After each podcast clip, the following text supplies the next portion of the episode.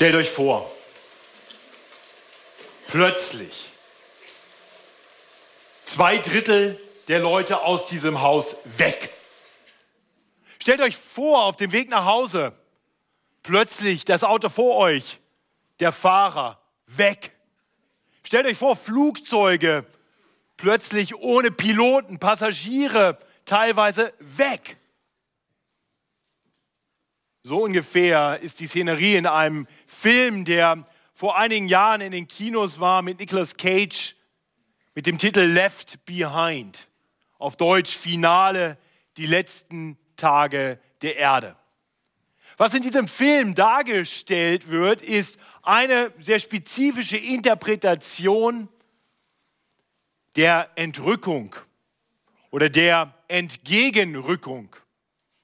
Und genau darum geht es heute in der Predigt. Der Bibelvers, über den so viel gestritten wird, der Anlass gibt zu so vielen Interpretationen.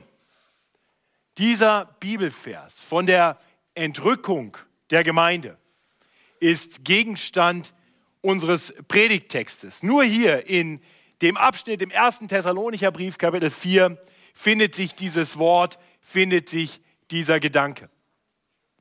Wer jetzt darauf hofft, dass ich nur endlich mal genau erkläre, wie es denn sein wird,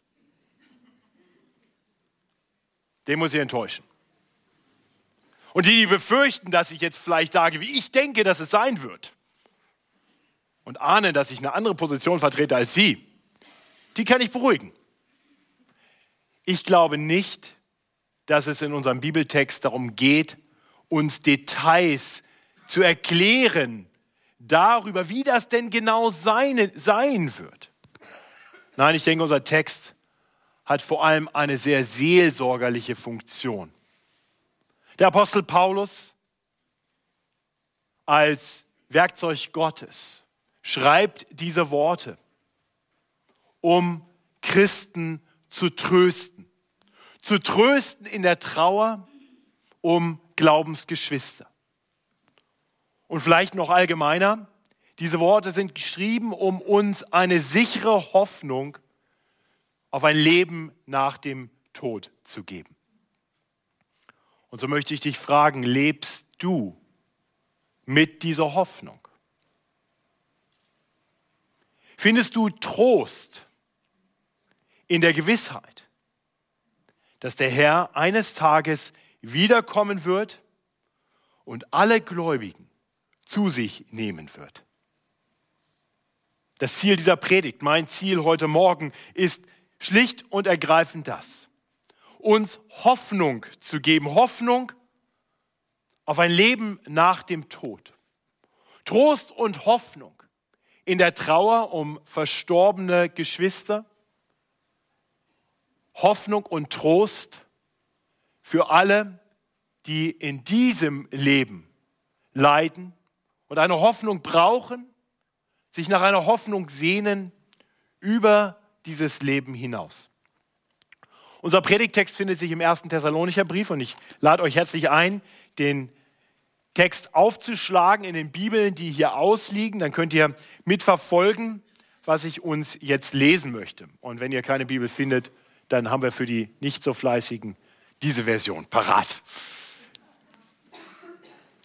1. Thessalonicher Kapitel 4 ab Vers 13. Und mit diesen Versen setzen wir unsere Predigtserie durch den 1. Thessalonicher Brief fort.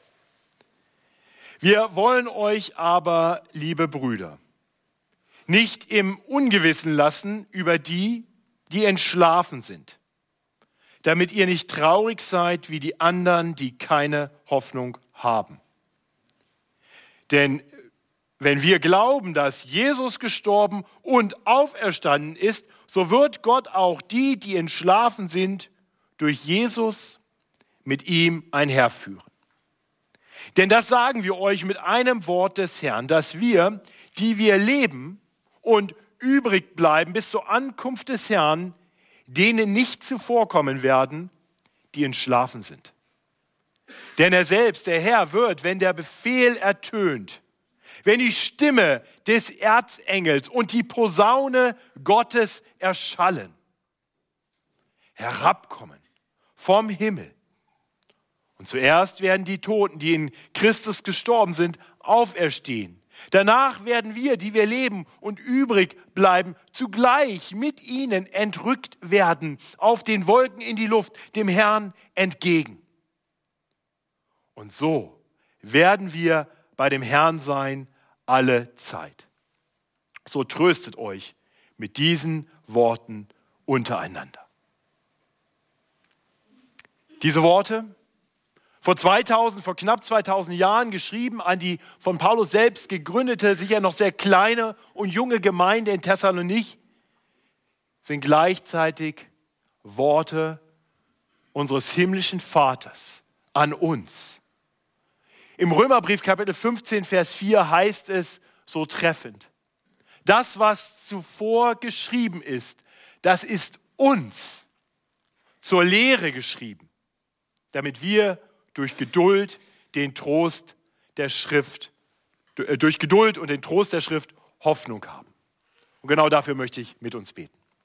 Himmlischer Vater, danke, dass diese Worte, die erst einmal in eine ganz konkrete Gemeindesituation hineingeschrieben wurden, von dir inspiriert, irrtumslos, ohne Fehler sind und geschrieben sind und niedergeschrieben wurden, uns zur Lehre damit wir durch Geduld und eben den Trost der Schrift Hoffnung haben. Und das möchte ich von dir erbitten, dass du uns offene Herzen gibst, dass wir dein Wort nicht nur hören, sondern es wirklich in uns aufnehmen, dass dein Wort uns verändert, dass dein Wort uns tröstet, dass dein Wort uns Hoffnung gibt. Herr, tu das zum Wohle deiner Gemeinde. Amen. Ihr seid es gewohnt, dass ich am Anfang einer Predigt meine Predigtstruktur erkläre. Folgende Punkte habe ich. Heute ist relativ einfach. Ich habe einen Punkt. Hört einfach zu und ihr werdet ihn erkennen. Äh, und was wir machen werden, ist, wir gehen einfach durch den Predigttext. Ich werde ihn Stück für Stück betrachten und dabei wollen wir immer zuerst bedenken, warum schreibt Paulus das? Was genau schreibt er hier? Wie, wie können wir das auf uns beziehen? Und dann am Ende möchte ich relativ ausführlich darüber nachdenken, was ist eigentlich die Intention, was ist das Ziel dieses Textes auch für uns? Was will dieser Text mit uns und in uns bewirken? In der Predigtserie haben wir schon häufiger erwähnt, dass dieser Brief geschrieben wurde von Paulus an eine Gemeinde, die er kurze Zeit vorher auf seiner zweiten Missionsreise gegründet hatte. Er war nach Thessalonich gekommen und hatte dort an drei Sabbaten in der Synagoge gepredigt und dann gab es Widerstand und er hatte relativ schlagartig die Stadt verlassen müssen. Und dann musste er weiterziehen von Thessalonich erst nach Berühra und auch dort konnte er nicht lange bleiben. Auch dort gab es Widerstand, sodass er weitergehen musste und dann erst in Athen war und dann weiter nach Korinth kam. Und von dort schrieb er dann diesen Brief, auch in Reaktion auf einen Bericht, den er bekommen hatte von seinem Mitarbeiter Timotheus, den er zwischenzeitlich zurückgesandt hatte um zu sehen, was aus dieser Gemeinde geworden war. Paulus schrieb dieser Gemeinde und erklärte ihr, dass er sich danach sehnte, zu ihr zurückzukommen. Ja, er schrieb, dass er, dass er Gott bittet, um zurückkehren zu können, um noch zu ergänzen, was im Glauben der Thessalonicher noch fehlt. Aber bestimmte Dinge konnten nicht so lange warten, bis er zurückkommen würde, so Gott wollte um dort noch mehr zu lehren. Bestimmte Dinge wollte er schon in diesem Brief ansprechen. Vor zwei Wochen haben wir darüber nachgedacht, dass ein Aufruf ihm wichtig war, nämlich der Aufruf an die Gemeinde, zu einem Leben nach Heiligung zu streben. Einem Leben in der Heiligung zu streben. Das taten sie schon, er hatte sie das auch schon gelehrt, aber er wollte sie anspornen, das mehr und mehr zu tun. Und hier heute in unserem Text kommt er zu einer sicher noch viel existenzielleren Frage. Er kommt zu einer Frage, die sich den Thessalonichern wahrscheinlich nicht gestellt hatte, als er das erste Mal da war und die sich nun inzwischen stellte und auf die die Thessalonicher keine Antwort hatten. Vers 13. Wir wollen euch aber, liebe Brüder, nicht im Ungewissen lassen über die, die entschlafen sind, damit ihr nicht traurig seid wie die anderen, die keine Hoffnung haben. Die Thessalonicher wussten, dass der Herr wiederkommen würde. Das schien ihnen ziemlich bewusst zu sein. Das hat er im Brief auch immer wieder angesprochen. Sie schienen dem tatsächlich entgegenzufiebern. Der Abschnitt, den wir die letzten zwei Verse vor unserem Predigtext, den wir vor zwei Wochen noch betrachtet hatten, da scheint es tatsächlich so, dass manche vielleicht sogar aufgehört hatten zu arbeiten, weil sie dachten, jetzt kommt der Herr bald wieder. Also diese Erwartung war klar. Aber dann verzögerte sich das Kommen des Herrn länger, als sie vielleicht dachten. Und plötzlich mussten sie miterleben, wie Mitglieder der Gemeinde starben. Und das warf Fragen auf. Was ist denn jetzt mit denen, die gestorben sind, bevor der Herr wiederkommt? Sind die verloren? Haben die das Ziel verfehlt? War für sie alle Hoffnung dahin? Und ich kann mir gut vorstellen, wenn, wenn wir jetzt in dieser Gemeinde wären und, und merken, Mensch, ich bin, ich bin auf einmal ziemlich krank oder ich bin schon ganz schön alt. Was ist eigentlich, wenn ich sterbe? Was ist dann? Paulus schreibt in diese Situation hinein. Er schreibt, um genau diese Frage anzusprechen, was ist mit denen, die schreiben, die sterben, bevor der Herr wiederkommt? Und er schreibt, ihnen über diese, die entschlafen sind, ein anderes Wort auch für gestorben sind, ein im Hinblick auf Christen auch viel besser passenderes Wort. Er schreibt über sie Dinge, die jetzt folgen, mit dem Ziel, dass die Thessalonicher nicht trauern müssen. Zumindest nicht so wie Menschen, die keine Hoffnung haben. Nun könnte man einerseits sagen, naja, diese Frage, die die Thessalonicher damals hatten, die stellt sich uns so heute nicht. Ah, und doch, denke ich, vielleicht stellt sie sich viel mehr, als das im ersten Moment uns klar sein könnte. Setzen wir unsere Hoffnung wirklich darauf, dass der Herr wiederkommt? Für die, die gestorben sind? Und auch für uns? Oder sind unsere Hoffnungen nicht viel zu oft und viel zu sehr auf das Hier und Jetzt begrenzt? Ich möchte uns einladen zu hören, was Paulus nun zu sagen hat, damit wir nicht traurig sein müssen wie die, die keine Hoffnung haben. Das tut er ab Vers 14. Dort schreibt er, denn wir, wenn wir glauben, dass Jesus gestorben und auferstanden ist, so wird Gott auch die, die entschlafen sind, durch Jesus mit ihm einherführen. Die Botschaft vom gestorbenen und von den Toten auferstandenen Herrn Jesus stand am Anfang der Gemeinde in Thessalonich. Wenn wir in Apostelgeschichte 17 den Bericht lesen über das, was er an den drei Sabbaten in der Synagoge gelehrt hat, dann lesen wir dort, dass genau diese Botschaft vom Messias, der gekommen war und der dann gestorben ist und der dann auferstanden ist. Dass diese Botschaft im Zentrum gestanden hatte seiner Predigten dort. Und hier sagt er nun, schaut, wenn, wenn ihr das glaubt, wenn ihr glaubt, dass Jesus nicht nur gestorben ist, sondern auch auferstanden ist, dann dürft ihr wissen, dass, dass auch die, die im Glauben an ihn gestorben sind, auch mit ihm leben werden. Die werden dabei sein, wenn er wiederkommt. Denn Jesus, das wisst ihr doch, hat Vollmacht auch über den Tod. Der Tod trennt doch niemanden von Gott. Jesus selbst hatte das schon zu Lebzeiten immer wieder gezeigt. Ähm, vielleicht kennt ihr den Bericht davon, wie, wie ein Synagogenvorsteher in, in letzter Not, weil seine Tochter im Sterben lag, lag, in der Verzweiflung zu Jesus kommt und ihn bittet, seine, seine Tochter zu heilen. Und Jesus stimmt zu, aber er wird aufgehalten und dann kommen Mitarbeiter des Synagogenvorstehers und sagen, es ist zu spät. Deine Tochter ist tot. Lass Jesus in Ruhe, komm nach Hause, lass uns trauern. Und Jesus sagt zu ihm, fürchte dich nicht, vertrau mir. Und komm, wir gehen jetzt zu deiner Tochter. Die Leute wissen, die Tochter ist tot, die lachen ihn aus. Die sagen, der spinnt. Weil Jesus behauptet, die schläft nur. Die Leute hatten recht, die Tochter war tot, aber für Jesus war das nur ein Schlaf. Und so geht er hin und weckt die Tochter auf zum Leben. Er beweist, dass er Vollmacht hat, Autorität hat, selbst über den Tod. Gleiches zeigt er später im Fall des Lazarus. Und ihr kennt vielleicht auch diesen Bericht, wie er seinen guten Freund Lazarus, der verstorben war, aus dem Grab heraus ruft. Und Lazarus steht auf und kommt raus. Nun, diese beiden Beispiele dafür, dass Jesus Tod überwindet, sind letztendlich nur Lebensverlängerungen. Weil wir uns sicher sein können, dass sowohl die Tochter des Lairus wie auch der Lazarus irgendwann wieder gestorben sind. Aber Jesus beweist, dass er auch eine endgültige Antwort für den Tod hat. Und das bewies er durch sein eigenes Sterben und seine Auferstehung.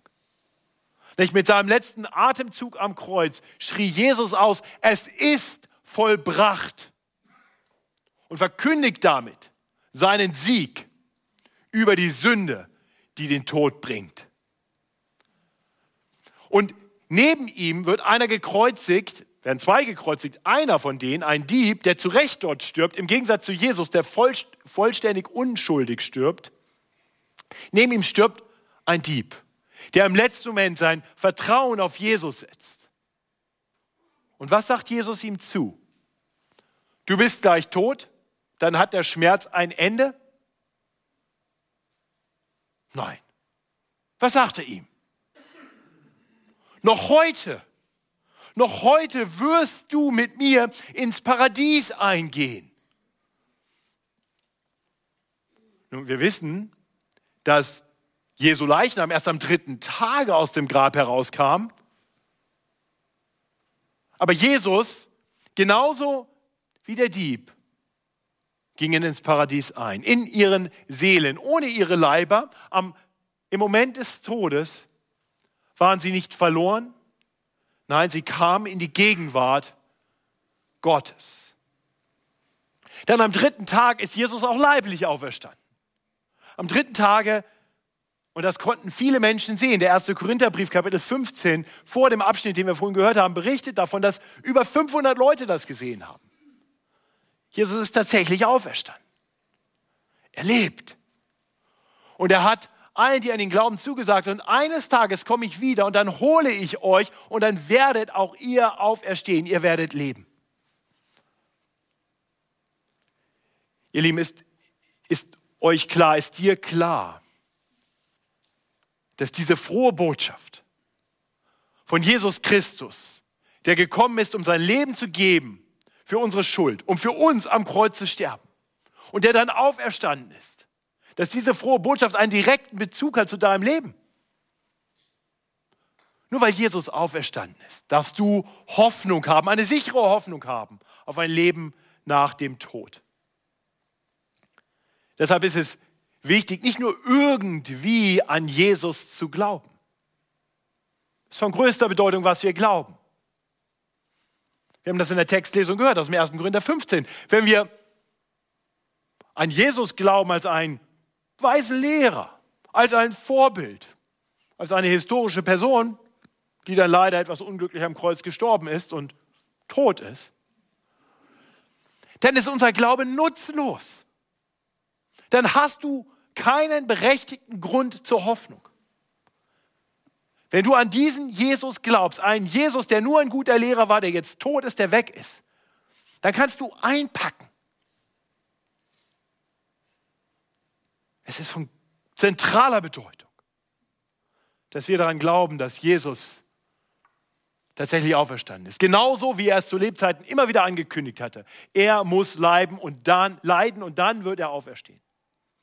Wenn das nicht wahr ist, war er ein Lügner, dann liegt er zu Recht im Grab, dann vergiss ihn, dann glaub nicht mehr an ihn.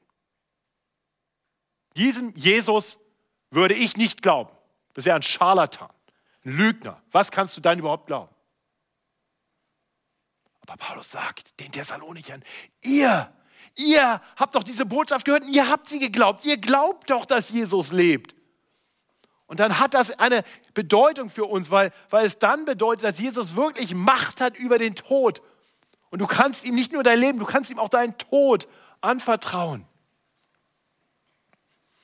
In Versen 15 bis 17 macht Paulus dann deutlich, wie das sein wird. Und er macht deutlich, dass er das nicht sich selber irgendwie ausdenkt, sondern dass er das weiß, weil Jesus selbst das auch gesagt hat. Das sagen wir euch mit einem Wort des Herrn. Dass wir, die wir leben und übrig bleiben bis zur Ankunft des Herrn, und er weiß nicht, ob er dazugehört, ne? das wissen wir auch nicht, ob wir dann dazugehören, denen nicht zuvorkommen werden, die entschlafen sind. Wir haben keine privilegierte Stellung, wenn wir es schaffen, bis er wiederkommt.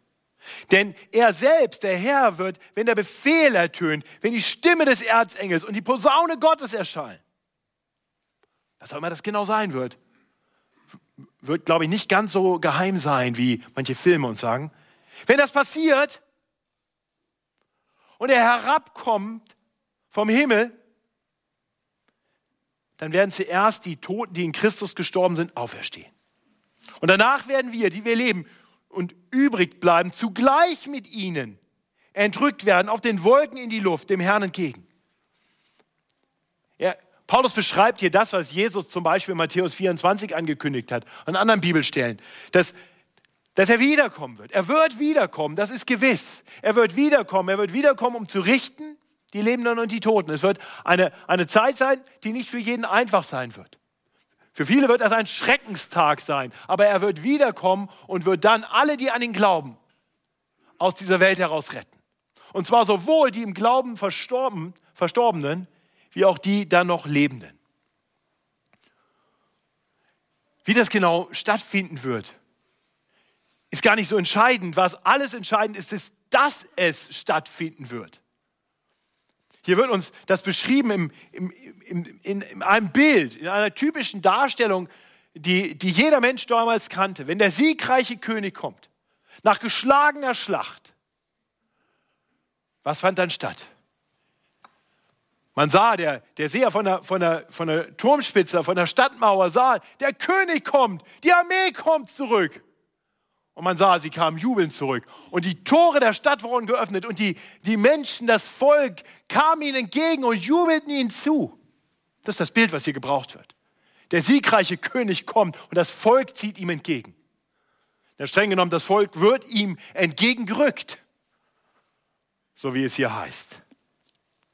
Er kommt vom Himmel und die Toten stehen auf und die Lebenden werden zugleich mit ihm, ihm entgegengerückt auf den Wolken in die Luft, dem Herrn entgegen.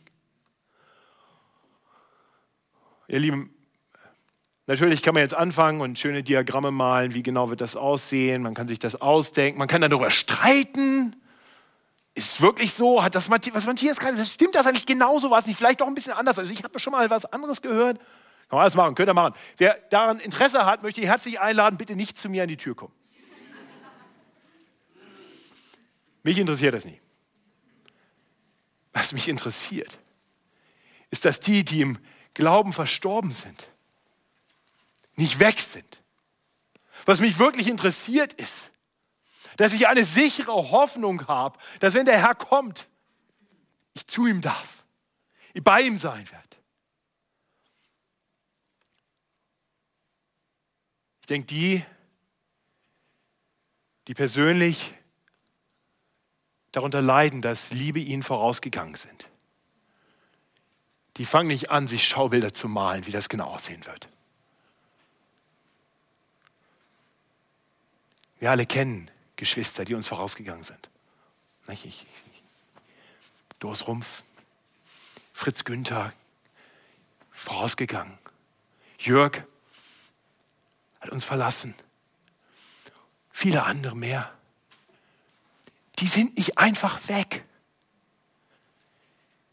Die sind in ihren Seelen beim Herrn, in seiner Herrlichkeit.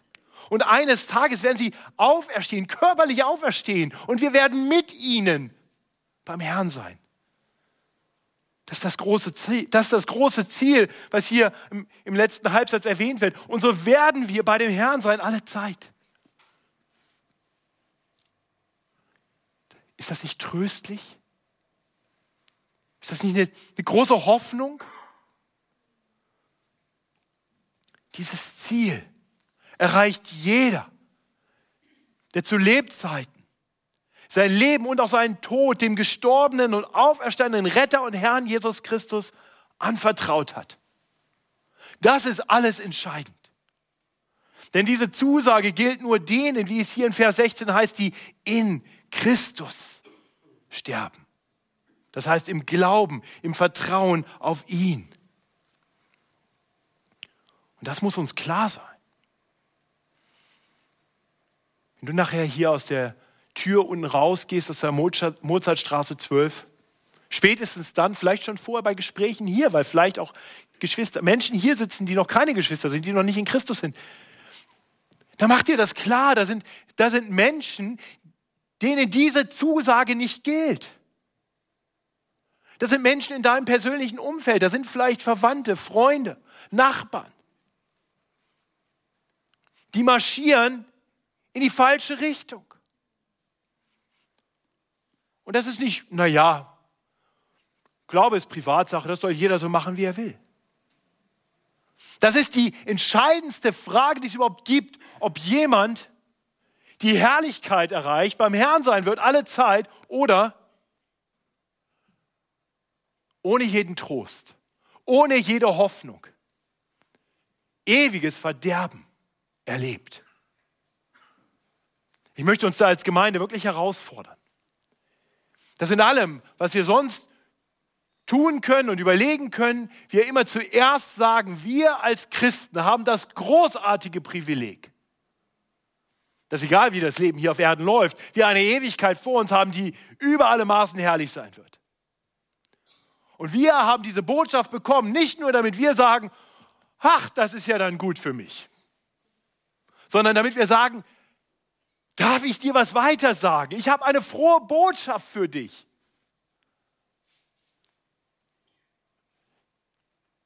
Wir, wir, als Gemeinde bieten immer wieder Dinge an, wo wir Freunde, wo wir Nachbarn, wo wir Kollegen mitbringen können, so, um es ganz einfach zu machen. Wenn ich sage, ah, ich bin da nicht so gut drin, über solche Sachen zu reden, dann, dann nimm einen Flyer mit zum, zur Evangelisation mit Ulrich Pazani. Wir haben hier einen Mann, landeskirchlichen Pfarrer, älterer Herr, der ganz liebevoll und doch klar eine Hoffnungsbotschaft vermittelt. Darf ich dich einladen? Magst du mal mitkommen? Ich lade dich vor zum Abendessen ein. Vielleicht. Oder danach auf ein Getränk. Und dann hören wir ihn an, dann reden wir mal drüber. Oder die Christian Entdeckenkurse, die wir regelmäßig anbieten.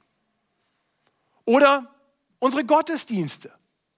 Weil wenn du heute deinen Nachbarn, deinen Freund mitgebracht hättest, würde er diese Botschaft gerade hören. Und falls du mitgebracht hast, möchte ich, dass du, lieber mitgebrachter Freund, diese Botschaft hörst. Die Botschaft vom, vom menschgewordenen Gott. Wir versammeln uns hier, weil wir alle daran glauben, dass Gott in Jesus Christus Mensch geworden ist. Weil Gott uns liebt und weil er uns in der Verlorenheit, in der wir sonst wären, nicht belassen wollte. Denn Gott hatte uns gemacht, damit wir so leben, dass wir etwas von seiner Liebe, von seiner Herrlichkeit, von seiner Güte widerspiegeln. Gott hat uns gemacht für eine heile Welt. Aber ich glaube, wir alle wissen, dass wir in keiner heilen Welt leben und wir alle wissen, dass wir Teil des Problems sind und nicht nur Opfer.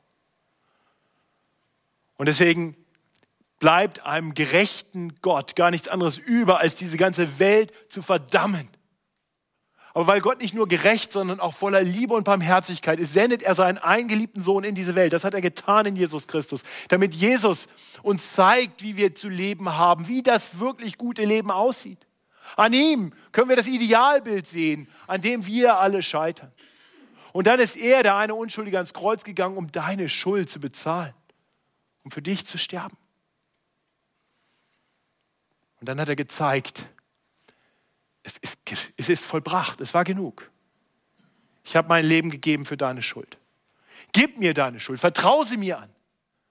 Bekenn dir, bekenn mir deine Schuld. Und ich nehme sie, ich werde sie nehmen, ich befreie dich davon. Ich allein kann es tun. Das ist die frohe Botschaft. Und es ist so einfach. Du musst einfach, du darfst einfach nur zu Gott reden, der lebendig ist. Du kannst ihn nicht sehen, aber er ist da. Du kannst ihm sagen, vergib mir meine Schuld und hilf mir, dir nachzufolgen. Und dann fang an, die Bibel zu lesen und, und immer mehr zu verstehen, was es heißt, Jesus nachzufolgen. Vor allem, wenn du noch auf dem Weg bist und vielleicht ahnst, oh weia, vielleicht bin ich wirklich auf dem Weg ins Verderben. Vielleicht habe ich immer gedacht, ich bin Christ, aber ich bin es vielleicht gar nicht. Dann bitte, dann, dann lass dich von nichts abhalten. Hab keine falsche Scheu. Denk nicht, oh, die denken ja alle schon, ich bin Christ, wenn ich das, ich will mich jetzt nicht outen. Es gibt nichts Wichtigeres. Es, es, wäre völlig verrückt, jetzt einfach weiterzugehen Richtung Abgrund. Bleib stehen und suche Hilfe. Frag. Frag Gott. Und frag vielleicht den Freund, der dich mitgebracht hat.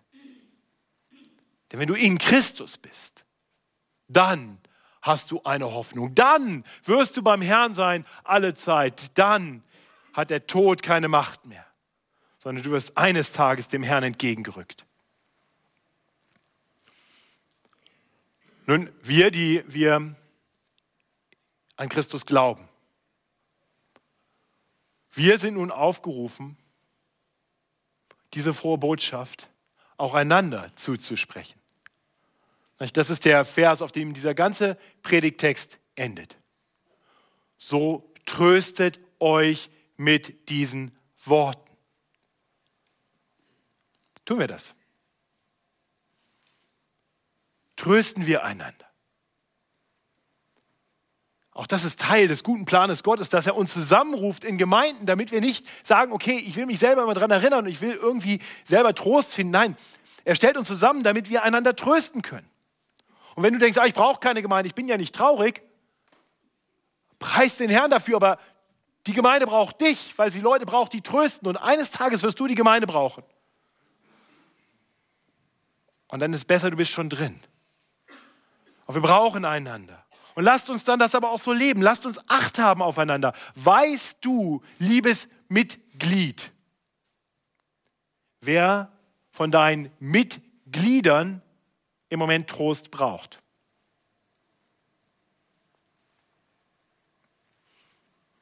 Wenn du das nicht weißt,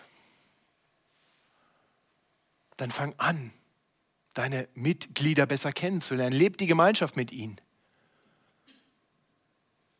damit du erkennen kannst, wo Gott dich jetzt gebrauchen will, in welcher Weise du jetzt Vers 18 leben kannst. Sicher haben wir manche Witwen und Witwer, manche Kinder, die um ihre Eltern trauern, vielleicht manche Eltern, die um ihre Kinder trauern. Wir haben Geschwister unter uns, die Trost brauchen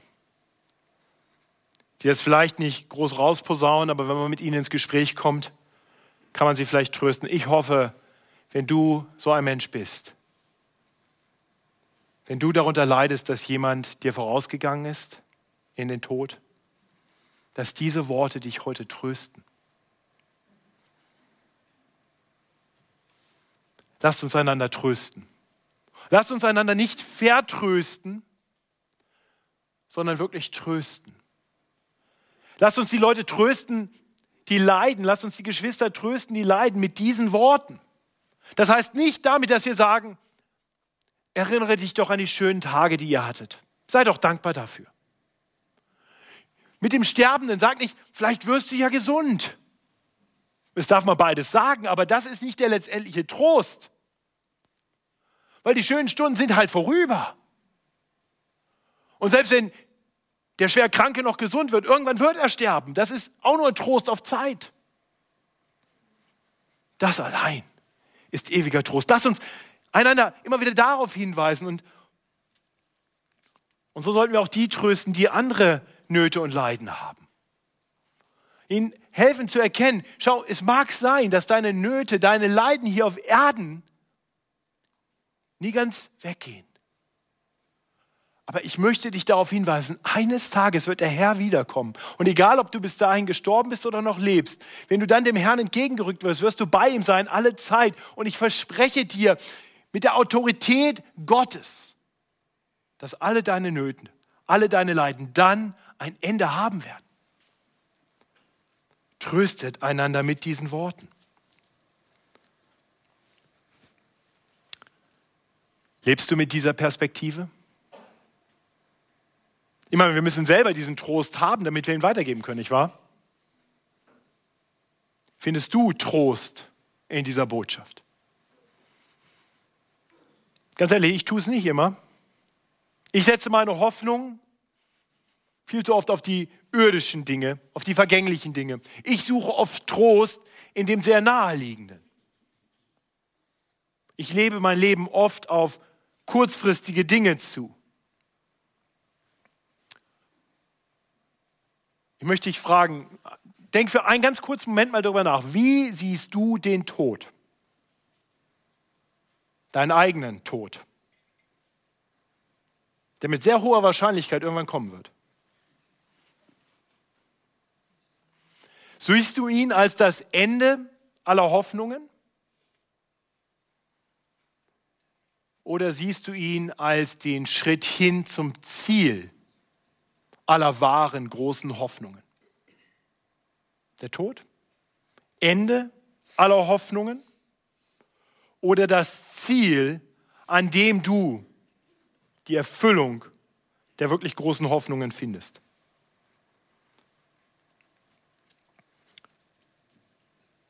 Aber ich bete, dass dich die Gewissheit tröstet, dass der Tod nicht das letzte Wort hat in deinem Leben, wenn du an Jesus Christus glaubst, sondern der Übergang ist zu einer großartigen Herrlichkeit. Und ich hoffe, dass das für dich jetzt nicht nach Vertröstung klingt. Denn ich denke, egal wo du stehst in, deinem, in deiner Beziehung zu Jesus, selbst wenn du sagst, ich bin noch gar kein Christ, ich glaube, wir alle wissen, dass die Dinge, auf die wir hoffen, in denen wir Trost suchen, in, von denen wir denken, die brauche ich, dann bin ich getröstet, dann bin ich froh. Ich denke, wir alle wissen aus Erfahrung, dass immer, wenn wir so etwas erreicht haben, wir feststellen, das reicht nicht. Für einen Moment vielleicht, aber es reicht nicht. Was waren die, die großen Ziele, denen du entgegengestrebt hast? Wenn ich nur das hätte. Und wenn ich nur einen Führerschein hätte. Wenn ich Abitur hätte oder ein Studium abgeschlossen oder einen guten Job oder eine Ehefrau, Kinder, eigene vier Wände. Hat irgendeines dieser Dinge jemals wirklich gereicht, dass du für alle Ewigkeit zufrieden bist? Kann es auch nicht.